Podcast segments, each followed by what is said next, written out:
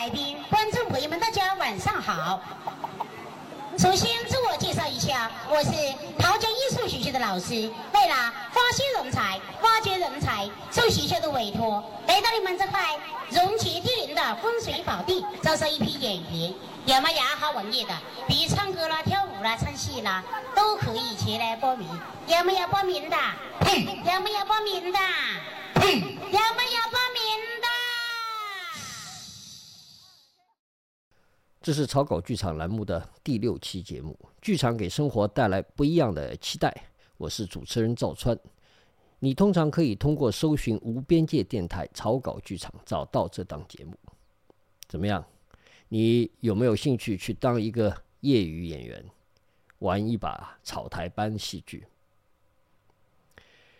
我在我这档节目开始的时候讲过，我是一个不怎么在正儿八经的剧场里头工作的戏剧工作者，因此我讲的内容多数会与不那么正襟危坐、不那么自称高雅艺术的戏剧有些关联。今天我又要回到这个话题上来。一些年来啊，在一些场合。别人有时候会跟我说：“啊，你是一位专业的老师，你能不能给我们指导一下？”我通常会说：“我不是专业的，但业余这件事情弄了很多年，我倒是非常的专业。”这听起来像是一句笑话，但也是实际情况。其实这些年来做戏剧，我很少和专业演员合作，因为专业的训练啊，似乎要让他们在舞台上出现的时候。带了想要告诉人们他们是非常好的演员的这种愿望，而带了这种愿望呢，他们在舞台上出现时，往往会很有他们叫范儿，很有范儿啊。这个也是好像戏剧学院表演训练的一个某种方向啊，演员出来很有范儿。而我更想在我的舞台上，在我们的剧场里头看到的，不是一个个演员，而是实实在在的人。所以在更多的情形下，我总倾向于和普通人合作。然而，在我这些年的戏剧工作中，专业和业余这件事情，因为这样一种想法，似乎总是绕不过去的。今天呢，我有幸邀请来一位非常专业的朋友，他多年来从事有关业余戏剧的研究。我曾听他讲过讲过一些，我是。感到我自称的对业余非常专业这件事情，在他面前其实还是业余的很业余哈。好，我的朋友叫董瑞娇，瑞娇兄呢，他是纽约市立大学研究院啊戏剧与表演学博士候选人，研究领域呢包括中国当代戏剧、西方当代戏剧、戏剧职业主义、业余与。社区戏剧、文化与现代性理论等等啊，你们一听就非常的专业。他也在纽约教书，呃，写点与戏剧相关的文章啊。那么我们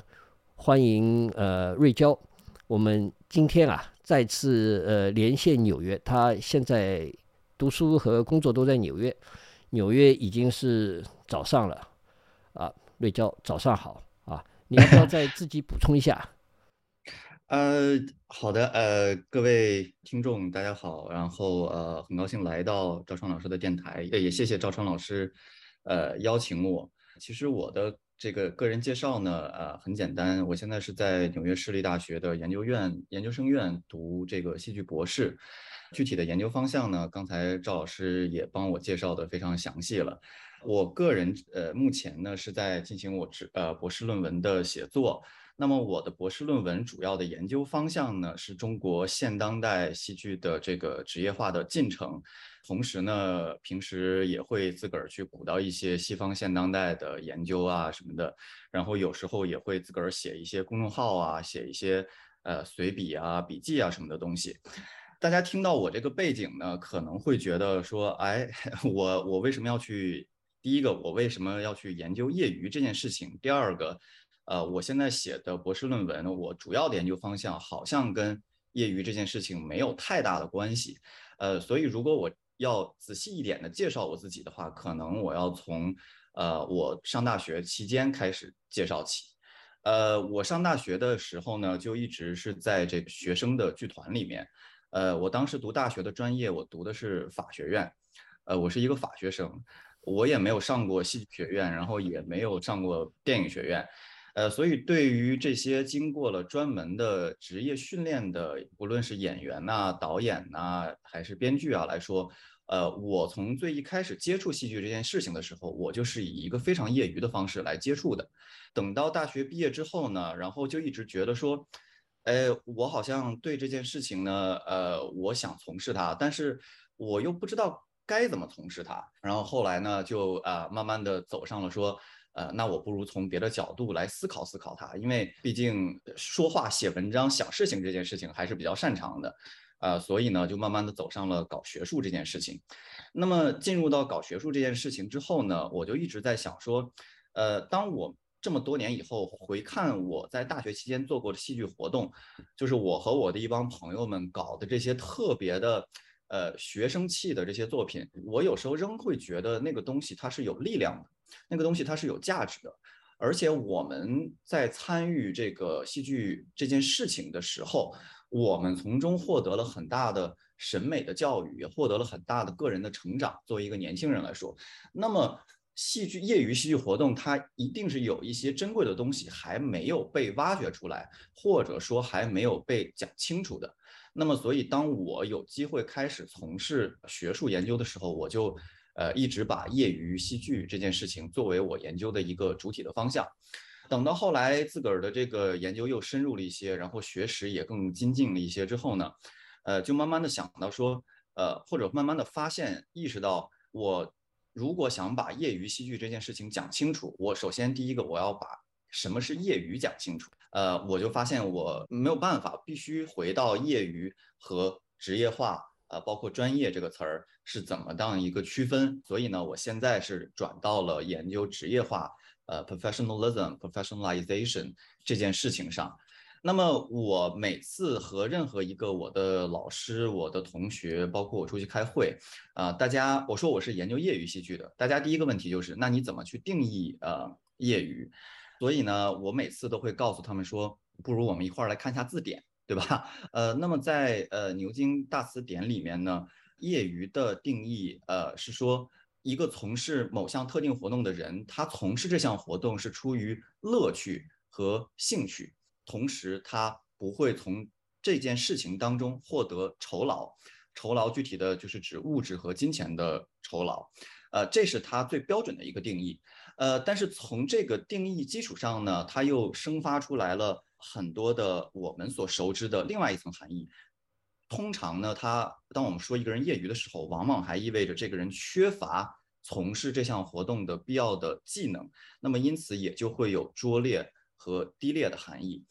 但是事实上呢，在这十八世纪之前呢，呃，业余或者我们用它的英文词 amateur 来说的话，这个词的含义是截然不同的。Amateur 这个词的本身呢，它源自于。它的词根源自于拉丁文，它有一层去爱某件事情的这么一个含义，也就是更回归到了我们说的第一层那个含义上。我就是我相当于呃不求回报，纯粹出于爱，我去从事一项活动，呃，所以它是一个爱的过程。因为这样的。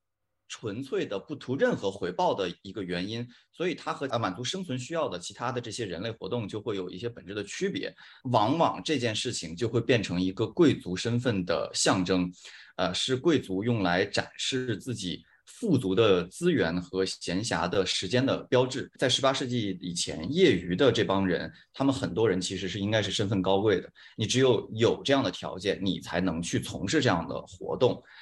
呃，那么到了这个后面一点，到了工业革命之后呢，在这个西方，尤其在欧洲，那么呃，中产阶级就开始大量的兴起了。呃，中产阶级呢，当他们开始有了一些手头的钱之后呢，就开始给这个业余的活动造成了一些后果。第一个呢，中产阶级他们因为是呃。跟贵族相比起来，他们的阶级属性要低一些，所以当他们有钱有了钱之后呢，有了一些政治地位之后呢，他们就特别想要变成贵族，他们开始模仿这些贵族去从事这样类似的业余的活动，作为提升自己身份的一个渠道。第二个呢，业余的这些活动也开始带上了很强的一些这个中产阶级的色彩，变成了一种带有道德感的活动。最开始，当贵族去从事他们的时候呢，贵族不会说啊，我做这件事情会有什么额外的目的，我纯粹就是出于我的兴趣，纯粹就是出于我的爱好。可是当中产阶级开始做的时候呢，他们就会说，那我在这里面要体现我的价值观，我要体现我的道德感，我在这个过程当中，我要对人、对我的精神、对我的品德有一定的塑造。所以呢，他们也开始在这个乐趣之外强调呃一些额外的东西。但是，往往在这个过程当中呢，不论是贵族还是这个中产的阶级，他们往往是瞧不起这些以贩卖自己的劳动为呃为生的这些职业从业者。在他们的认知里面，如果我能够不把我的劳动，不把我做这样事情。的这个活动作为一个商品出去出售的话，那么显然我的价值，我做这件事情的道德感或者说它的提升感，显然是要比那些为了养家糊口所做的事情要更有价值的。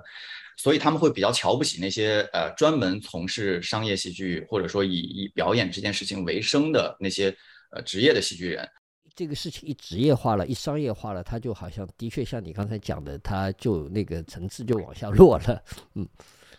对，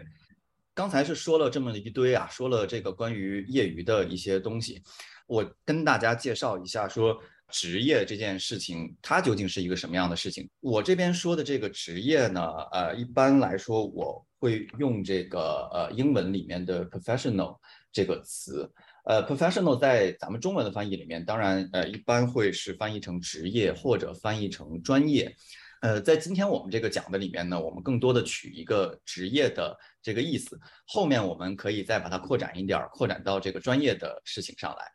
profession 这个词呢，它其实最早的开始啊，它在这个工业革命之前呢，它这个词是有很强烈的宗教色彩的，它指的是那些。带有神圣使命的工作，因此呢，他会专指教堂里面的教士啊，以及这些相关的神职人员。那么，在这个工业革命之后呢，随着这个就是当时的手工行会的这个体系逐渐开始瓦解，曾经的神职和依附在贵族的呃这些人员呢。没有办法，他只能自谋生路嘛，所以他就开始自我的组织起来。然后呢，当他们组织起来的时候，发现说，嗯，我们可能并没有别的谋生的技能，我们唯一有的就是我们的知识，所以他们就把自己的知识做了一个垄断，然后来获得劳动的报酬。比如说，我给你提供一些咨询呐，我提我给你提供一些法律上的咨询服务，那么你。付我一定的酬劳，这样的话慢慢发展起来了职业这件事情。那么在二十世纪五六十年代之前，profession 这个词只意味着三个行业，就是律师、呃医师以及神职。神职到现在呢，呃就慢慢扩展成了教师这件事情。呃，直到很后面开始出现了这些科学管理体系啊，开始在管理学上有各种各样的事情，才慢慢的把像什么工程师啊，呃然后职业经理人啊。白领啊，这些逐渐逐渐的一步一步扩大进去，直到 professionalism，呃，职业精神弥散在我们整个社会里。呃，那么其实，在戏剧的这个领域里面呢，呃，结合了刚才我第一开始跟大家说的业余这个事情，在戏剧里面其实也经历过同样的一个变化。在呃现代早期，就是比如说莎士比亚那个时代。那么莎士比亚的这些剧团呢，它往往采取的是一些呃学徒制的这个这个形式。就如果你想做一个演员呢，你可能不没有一个戏剧学校让你去上，你要先把自个儿放到一个剧团里面去做学徒，做打杂的、跑腿的，然后慢慢跟着这个剧团呢，你就一点一点的学。今天学一个怎么演，明天学个怎么编，这样慢慢一点一点的去变成一个职业的人。往往这些这样的剧团呢，他会依附在这个一个呃王室的成员或者贵族下面，作为他们私人的雇佣。到了后面一点的时候呢，这样的一个行会性质的或者这种学徒性质的手工业性质的剧团形态呢，开始慢慢的也也瓦解掉了，就出现了呃一些商业剧团。呃，因为人家毕竟要要要糊口嘛，要吃饭嘛，他作为这种你职业演员，他。的技职业技能，他的技能就是我能够表演，且我演的比你们好。那么你来看我，你自然要给我钱，对不对？所以要把我的这个我的劳动产品作为一个商品，我能够出售。那当我能够出售的时候，我显然就要呃为其标一个价格。所以这些商业剧团就开始强调说，我们之所以能够糊口，是因为我们干的这件事情，表演，呃，戏剧，它呢是需要训练的，它不是随随便便谁都能干的，它是需要有一定的技能的，而且这个技能是有好坏之分的。在他们的这个叙述里面呢，呃，像这些之前提过的贵族阶级啊，然后这个中产阶级，他们所做的那些业余的活动，就逐渐开始的被贴上了这种能力不足啊，或者技能低劣的这样的一种色彩。那么进入到这个十九世纪末，呃，二十世纪初的时候。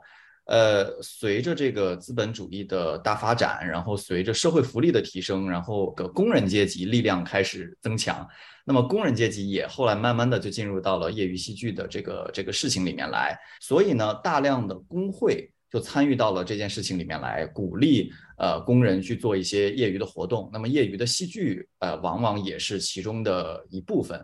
这个呢，可能就和这个我们社会主义 国家里面的一些组织工人去参与，比如说像工人文化宫啊，去组织，呃，或者说强调对群众的精神文明的建设的这一个理念，其实是比较相像的。那么在那个时段呢，里头它里头其实还有社会动员的部分，是吧？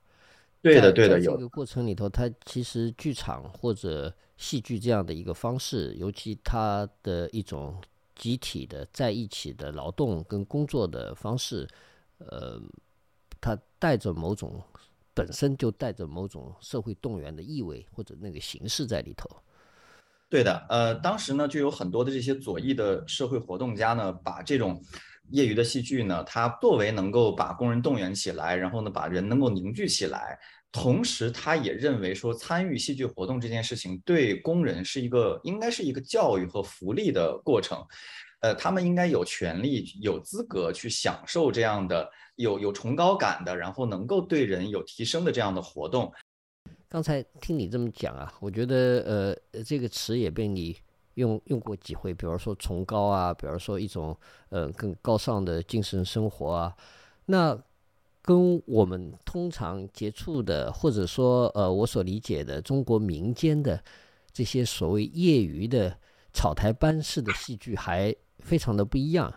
因为我们这些呃草台班子式的表演活动啊，它其实大半都是农闲的时候、空的时候。呃，一些有有一些才艺、有喜欢玩玩的这些人凑合在一起，呃，参与一些什么红白喜事呀，呃，参与一些什么节庆呀，呃，可能也收点钱啊。但是该回来种地的时候就回来种地了。虽然也也唱这些才子佳人、帝王将相，里头有很多这种传统的价值观的东西在里头，但是主要还是以娱乐吧，非常的不一样。是的，其实您的这个疑问呢，也是我曾经有过的一个疑问。呃，当我了解到说，就是英国人、美国人他们在做这样的事情的时候，我觉得他们好像都太严肃了。总之呢，我后来有这个疑问之后呢，然后我心想说，那应该好像说，呃，因为我刚才说的其实都是从现代早期，从这个十七世纪初期，大概从莎士比亚这个时段开始的。后来我就问自己说，那么。在莎士比亚之前的业余戏剧活动是什么样的？呃，那么在这个欧洲中世纪的时候呢，呃，因为基督教特别痛恨戏剧这件事情嘛，所以在这个基督教 的教会一统天下了之后呢，呃，很长的一段时间里面，这个戏剧活动其实是被禁止的。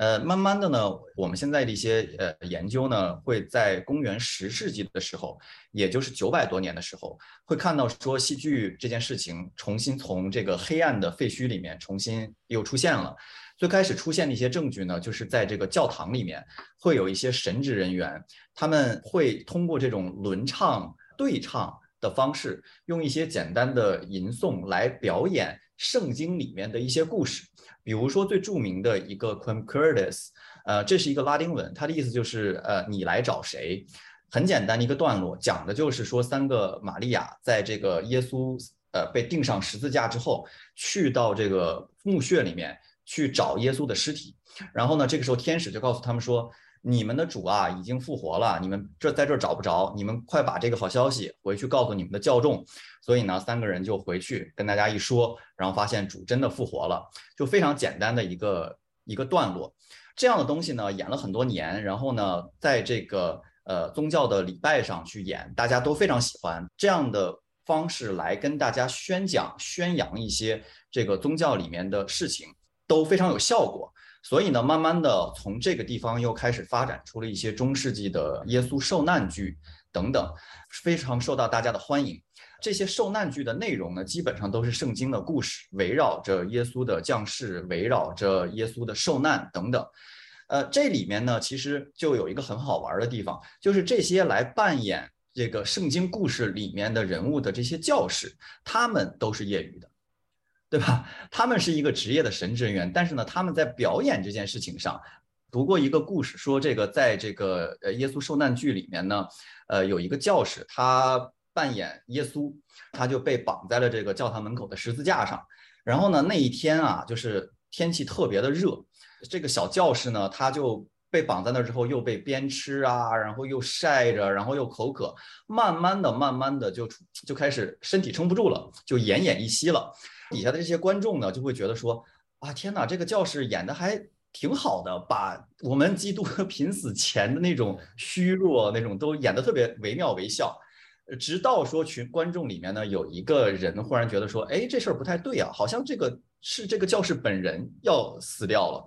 呃，所以才一个箭步上前，把那个十字架上的小孩给救了下来，才算是救了他一命。就是在这样的一个很受欢迎的一个过程当中。他其实也产生了很多的问题，因为呃，我神职人员不断的去参与戏剧活动的时候，我不断的要抛头露面，那么这些呃教众可能会把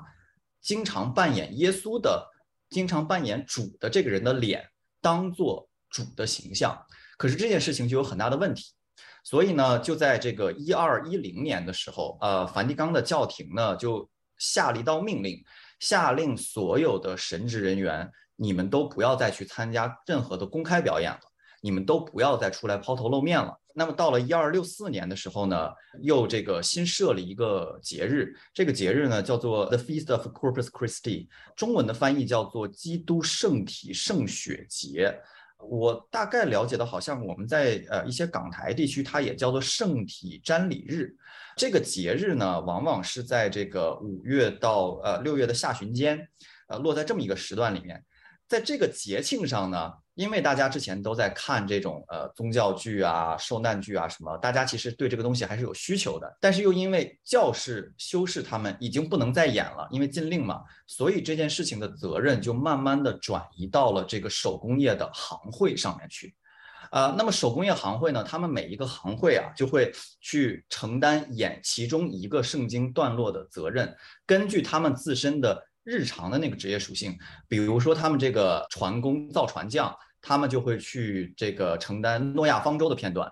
然后呢，还有比如说一些酿酒的，可能就会承担一些三个牧羊人等等这些片段。然后这样的这些这个这个演出的过程呢，他们的欧洲大陆很多地方，包括德国啊，包括西班牙啊，呃，意大利都其实都会有这样的东西。他们怎么演呢？就是比如说这个，假设我是一个呃造船的这个行会，那么我就会承包其中的一个游行马车，其实就是一个花车，它就像有点像迪士尼那样，呃，迪士尼那个游行一样。我承包这个花车之后呢，我就负责把这个花车装扮好，按我这段演的这个故事，把上面的道具啊、布景啊什么的都做好。然后呢，我的行会里面的人去扮演里面的角色。呃，所以呢，这这种剧目呢，后来我们有一个说法，有一个叫法，把它叫做神秘剧，呃，mystery plays。呃，也有一个叫法呢，把它叫做 cycle plays，巡游剧。这种剧目呢，在这个十三到十五世纪期间呢。是非常流行的一种节庆的这个大众的娱乐活动，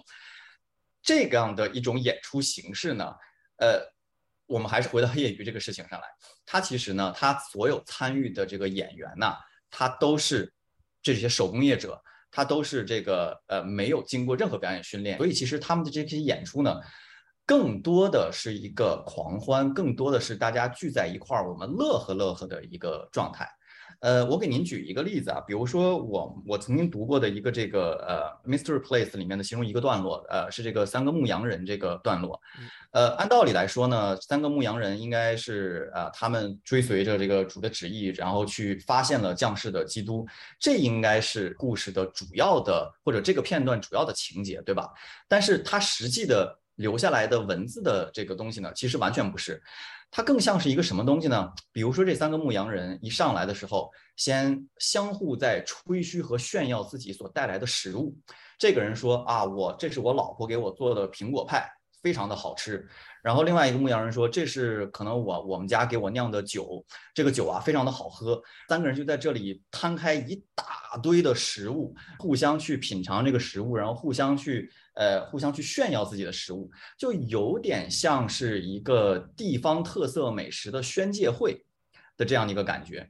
然后当他们炫耀炫耀完这一堆的时候呢，可能三个人边吃边喝，就已经有了三分醉意了。这个时候呢，就上来一个小孩儿，小机灵鬼。这个小机灵鬼呢，就说。就开始捉弄这三个牧羊人，就说，呃，给给他们使了各种的恶作剧，比如说，你们快看那儿有一个什么东西啊，然后三个牧羊人咔咔就跑过去了，然后这个小孩儿就特别坏的开始吃三个牧羊人的东西，然后并且把这些酒啊，把这些食物啊，可能分给底下的观众等等。直到最后，这个天使才出现，说：“你们快去看看吧。”然后这个耶稣降世了。那么整个这个文本里面，可能百分之八十的段落都是这样的一个大家在共同享用食物、共同去享用酒水的这样的一个过程。那么其实，在呃中世纪的那个环境下，其实大家的生活条件都非常差，平时呢根本吃不到这么好的东西，也喝不到这么好的东西。据我个人猜测。在这个过程当中，其实它是一个非常欢聚、非常节庆的一个氛围。可能在这个花车上，大家都会准备这样的食物，然后走到一个地方，大家共同来享用这样一个食物。呃，同时呢，因为台上的演员也会不断的去进食，不断的去饮酒，所以可能。最开始那一站的时候，他演这个第一遍的时候呢，脑子还是清醒的。然后这么转这么一天啊，顺着这个城市的这个路线转转转转转，他转到最后的时候，他可能这个脑子已经就是一个非常有大量酒精存在一个一个状态了。而且台上的演员跟台下的观众往往是大家都认识的，就这么一大一个镇子，对不对？其实我一直觉得说这种可能和我们所。呃，我们国内，我们中国的文化里面的草台班子，这种大家呃，不论是红喜事还是白喜事，对吧？我们一块儿来聚在一块儿，有一个热热闹闹、热闹一下的这个概念，其实这个东西是好像听起来更类似的。不过呢，这件事情我说个结尾吧，就是所有的这样的呃神秘剧，它到了呃十六世纪的下半叶的时候。呃，被伊丽莎白女王给禁止掉了，所以后面这个事情也不存在了。直到几百年之后，大家重新才又捡起了这个传统。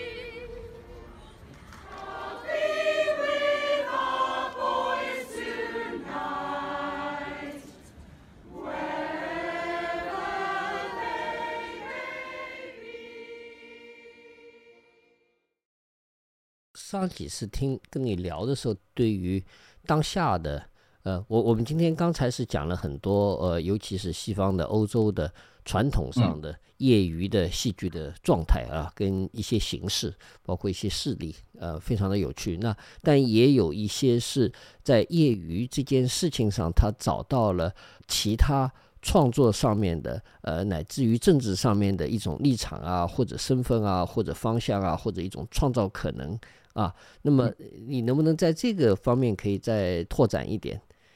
呃，这个呢，其实也不是我自己的一个分类了。这个分类呢，是这个呃三位英国学者，他们在这个呃研究业余戏剧里面，在目前的这个学术界里面算是比较领先的。他们就把当下的这个业余戏剧的分类呢，分成了三种。第一类呢，他们把它分叫做了一个呃保守的文化力量。这种保守的文化力量呢，可能就跟我们我之前一直在说的这些东西是比较相似的，啊，它作为一个呃，它作为一个社区的维系的纽带，它是有这种维稳的动力在里面的。然后第二类呢，它是他们三位把这个业余戏剧的门类分为，比如说像传统或者这种濒危文化的保存和保护者。呃，那么这个其实就跟我们的理解的票友有点相似。我们通过这样的一种业余参与的活动来继续延续、继续维持一些呃传统的文化、传统戏曲的一些一些一些参与。当然了，在他们的这个概念里面，他们可能说的更多的是这些非物质文化的这些传承等等。第三类呢，他们说的是呃业余戏剧可以。作为一种先锋的艺术的手段，比如说像我们所熟知的一些现代当代的剧场的工作者，比如说像呃 Rimini Protocol，呃李米尼记录剧团，比如说像 Jerome Bell 啊所做的一些东西，还有比如说像 Force Entertainment 啊强行娱乐剧团等等，他们可能都会在这个呃自己的创作当中刻意的营造一种业余的风格和业余的气氛。等等吧，然后呢，这是他们对对这个业余戏剧的一些分类。不过呢，这三位学者呢，他们都是英国人，所以他们关注的焦点呢，其实都是在英国的这个呃，包括英联邦的这个范围里面。业余戏剧它可以作为，同时呢，它也可以作为一种带有政治性表达的，或者是一种呃政治的手段的存在。这样的存在呢，其实更多是在美国这边会比较稍微的多一点。我那我接下来就用一点点时间给各位听众介绍一下美国这边关于业余戏剧的的状态吧。呃，美国这边呢，其实当然了，也有这种大量的业余的呃民众去参与到戏剧活动里面去。呃，通常来说呢，也会有这种这种特别的俗套、特别的保守，然后大家一想到特别的觉得哎，随便玩玩这种的。最明显的一个例子就是美国的所有的高中生。呃，大量的高中生要去参与这种 high school musical 高中音乐剧。除了这个之外呢，在这个呃剧场。界里面，它也会有这种邀请业余民众来参与戏剧的活动，呃，但是美国人呢，他不会把这个事情叫做业余戏剧，他会把它叫做 community-based theater，呃，依托系社区所存在的戏剧。这个东西的缘起呢，就要比英国那边那么长几几几百年的这个历史要要短很多。呃，community-based theater 呢，它的这个缘起大概是从六十年代的这个民权运动开始的，所以呢，它会带有很强烈的左翼的这些呃政治动机和政治色彩。六十年代这样的戏剧实践，呃，戏剧实践呢，其实我们再往前倒的话，在二十世纪初期的时候，它有一些组织工人运动啊，组织工人游行，呃，使用一些活爆剧啊，使用一些这些呃游行的手段里面，其实也能够找到。呃，业余者参与的这个影子，呃，但是到了六十年代，当就是呃民权运动如火如荼开始进行的时候呢，很多的工人运动、工人的集会等等，大家就开始大量的使用这些戏剧的手段。同时呢，当时的这些重要的啊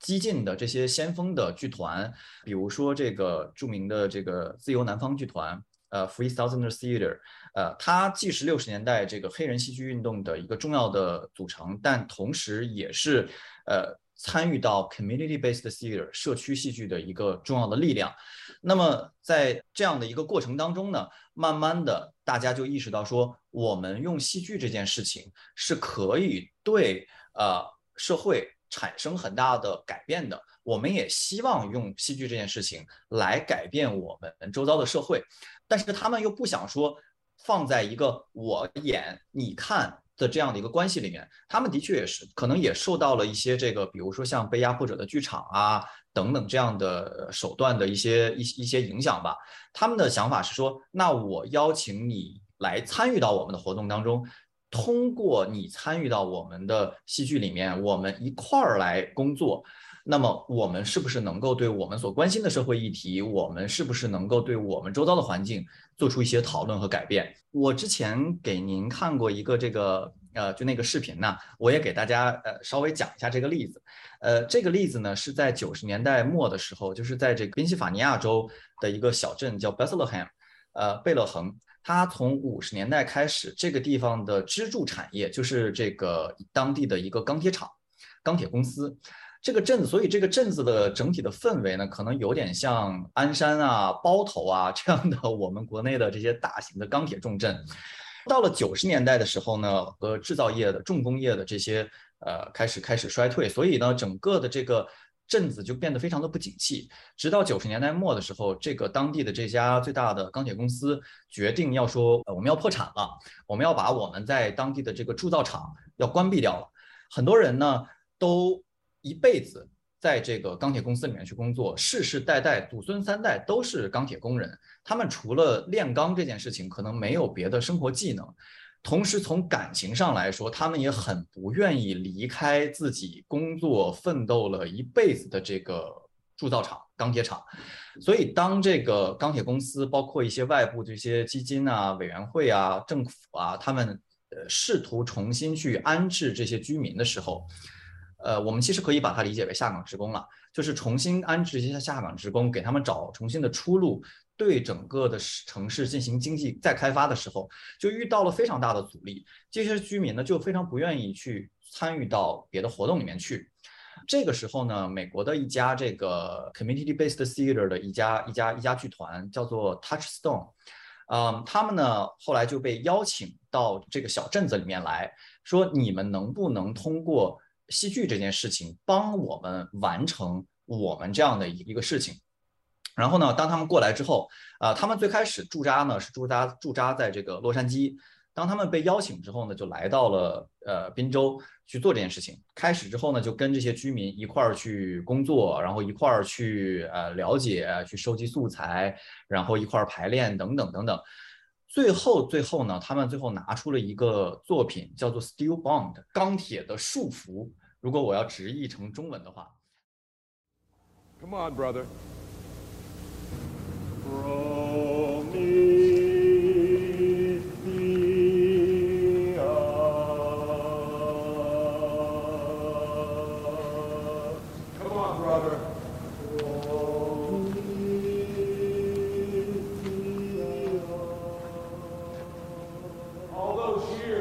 讲了一个什么呢？讲了一个这个呃，一个钢铁工人，名字叫做普罗米修斯。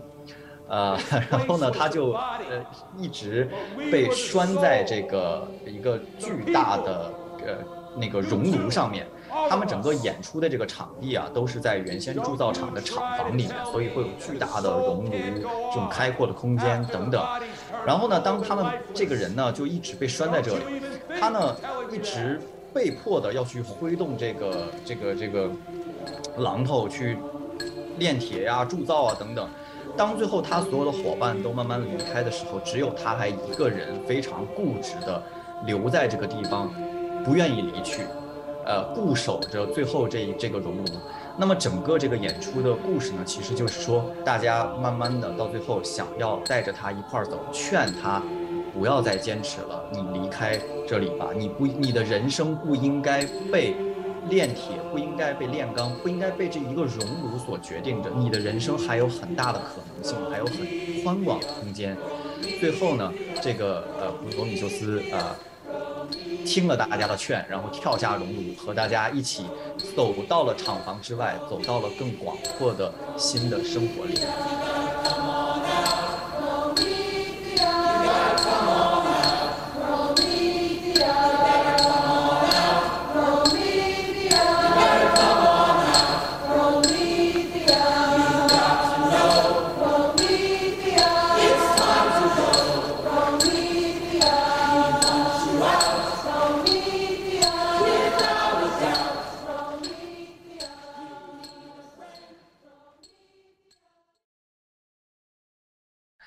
呃，那么这个作品演完了之后呢，呃，可以想见，的确对当地的经济重新规划的这个事业呢，起到了很大的帮助。呃，现在这家镇子呢，我在二零一九年的时候我去过一趟，呃，然后呢，就已经没有了太多的这些重工业的痕迹了，他们呢，基本上已经变成了一个。呃，我我不知道他们现在的支柱产业是什么，但是看起来感觉是一个很平和、呃很安静的，呃，就是美国东海岸这一边的这种这种这种小镇了。这家剧团呢，Touchstone，自从跟当地的居民排了这个戏之后呢，就呃就不走了，他们就爱上了这个地方，然后呢就在这个地方一直留下来工作了二十年。他们后来每年的时候啊，还会组织呃戏剧节，然后组织呃各种各样的演出，为当地居民去服务。呃，我二零一九年去的时候呢，就是他们组织了一个这个呃，就是这个 Still Bond 的演出的二十周年的纪念，组织了一个节叫 Festival and Bond，解除束缚的节庆。然后他们呢，又在二十年前那个基础上重新做了一版。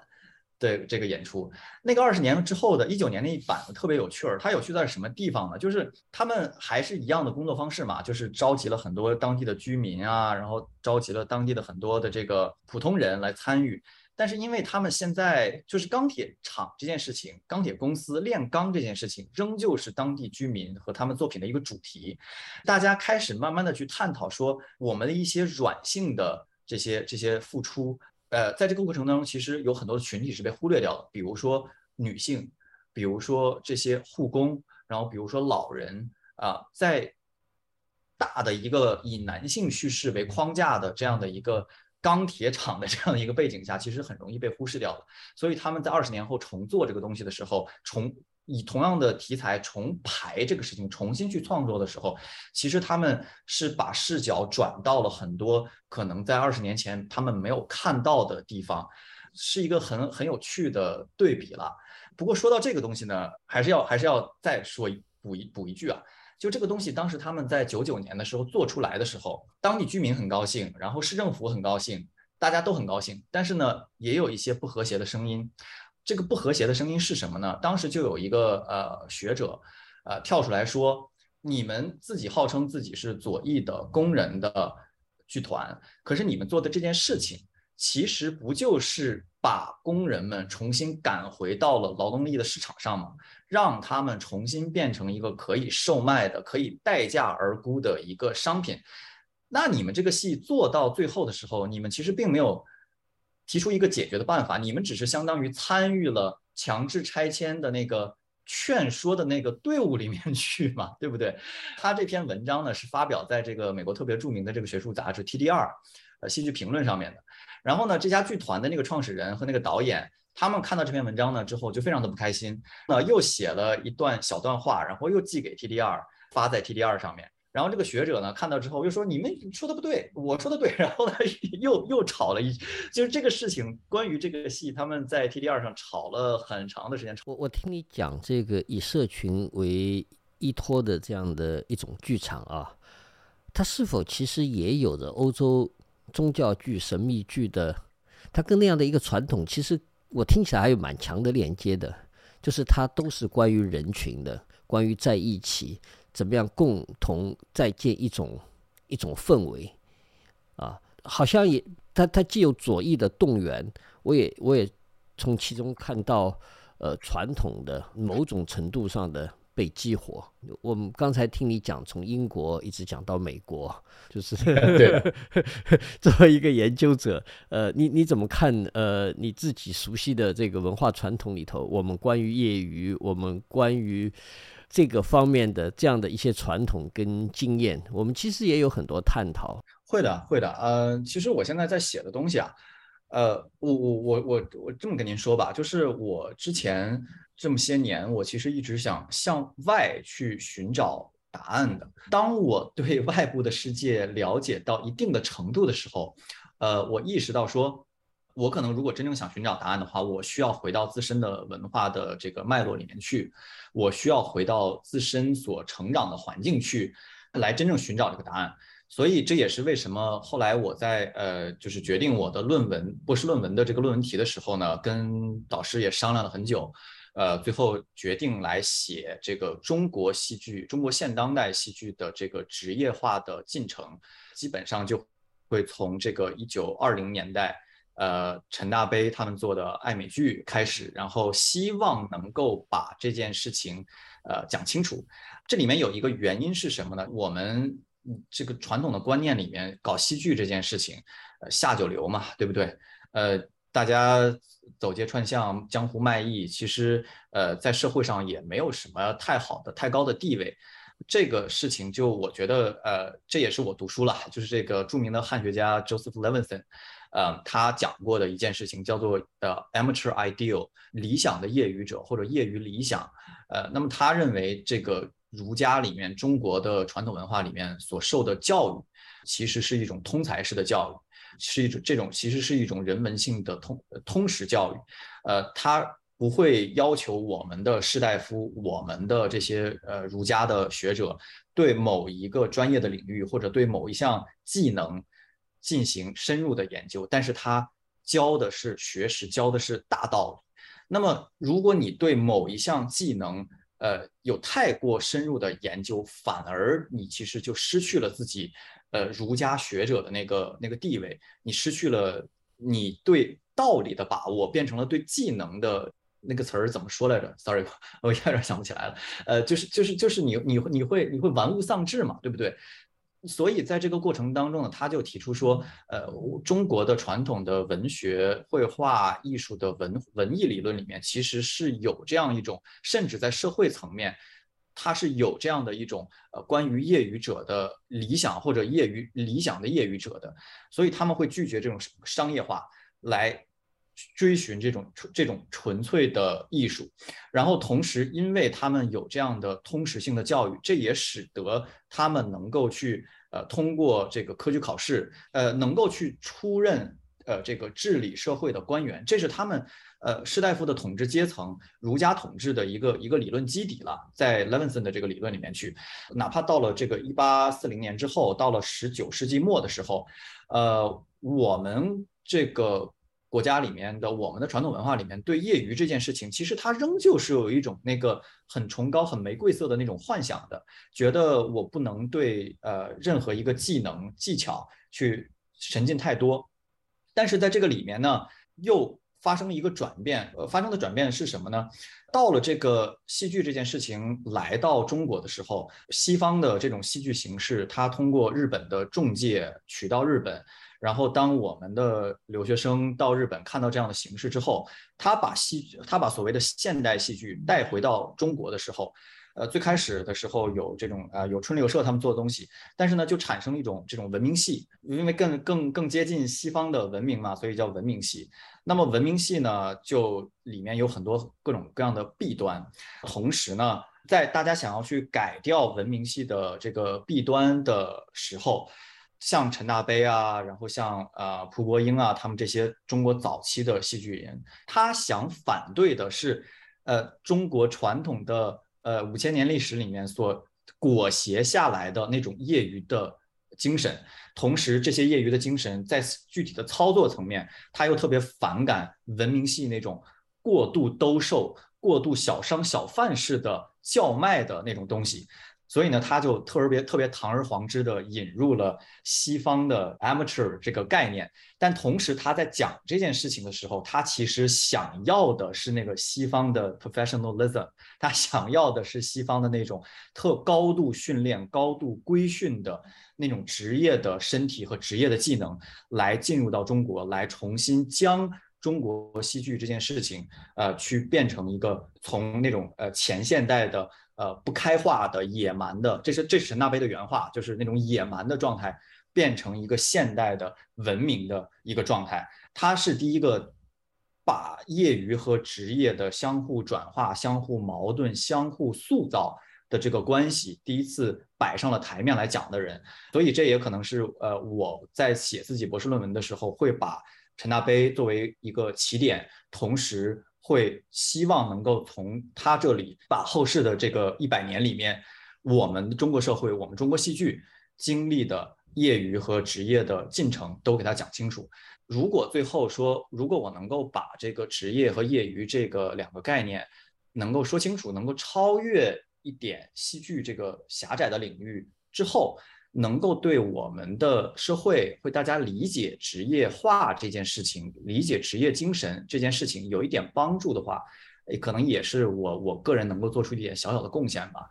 你你要不要说一下你的那个你的那个公众号？我觉得那个还蛮值当说的。呃，是这样的，我有一个这个呃，我自己呢在写一个公众号，然后名字叫做“看戏不嫌事大”。大家可以去搜一下，然后如果方便的话，也可以把我这个这个公众号的二维码什么的，不知道啊，放到这个咱们的链接里面去。这个公众号呢是这样的，就是我因为疫情期间呢，在这边待的比较苦闷，重新能够开始看戏的时候呢，就觉得说，呃，我总是待在象牙塔里面，然后总是自个儿跟自个儿闷着，可能对自个儿的心理健康不太好。所以呢，就想着说，我是不是也开始换一个渠道跟大家交流？呃，所以我就开始写一些我在这边的一些见闻呐，尤其在剧，主要是剧场里面的一些笔记和见闻。同时呢，后来也慢慢有一些关注者之后，啊，就给大家提供一些稍微一点资讯吧。每个月每个月我会去看什么，我想看什么，拉个单子，大家有兴趣的话可以跟我一块儿去看戏，我们也相当于交个朋友，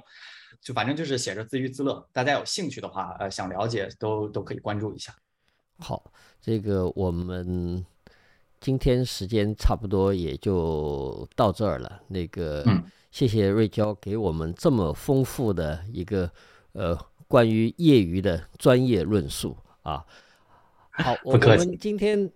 大概就是这样啊。与纽约的朋友聊天，他们在早上，我们在晚上，他们越战越精神，我们越来越困顿。没有没有，其实开个玩笑，其实很高兴听你讲这些。好，作为对瑞交研究的回应，我要说，让我们保持业余精神吧，在既定的规格之外，探索更多可能和创造力。剧场是开始重新想象世界的地方。今天我们就聊到这儿，戏要做起来，排练要练起来，演出要演起来。谢谢大家。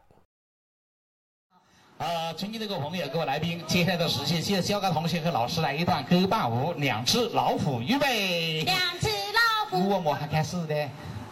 再来。表演唱，两只老虎，预备。两只老虎。记得搞木家跟，明我记性下啊。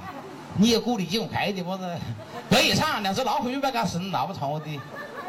行行你记得鼓励我就鼓记得呀。教官同志我看陈来怎么样？陈陈陈来预备起。两只老虎两只老虎跑得快跑得快。你什么有尾巴你什么有耳朵你什么有眼睛你什么有鼻子你什么有嘴巴你什么有脑袋你什么有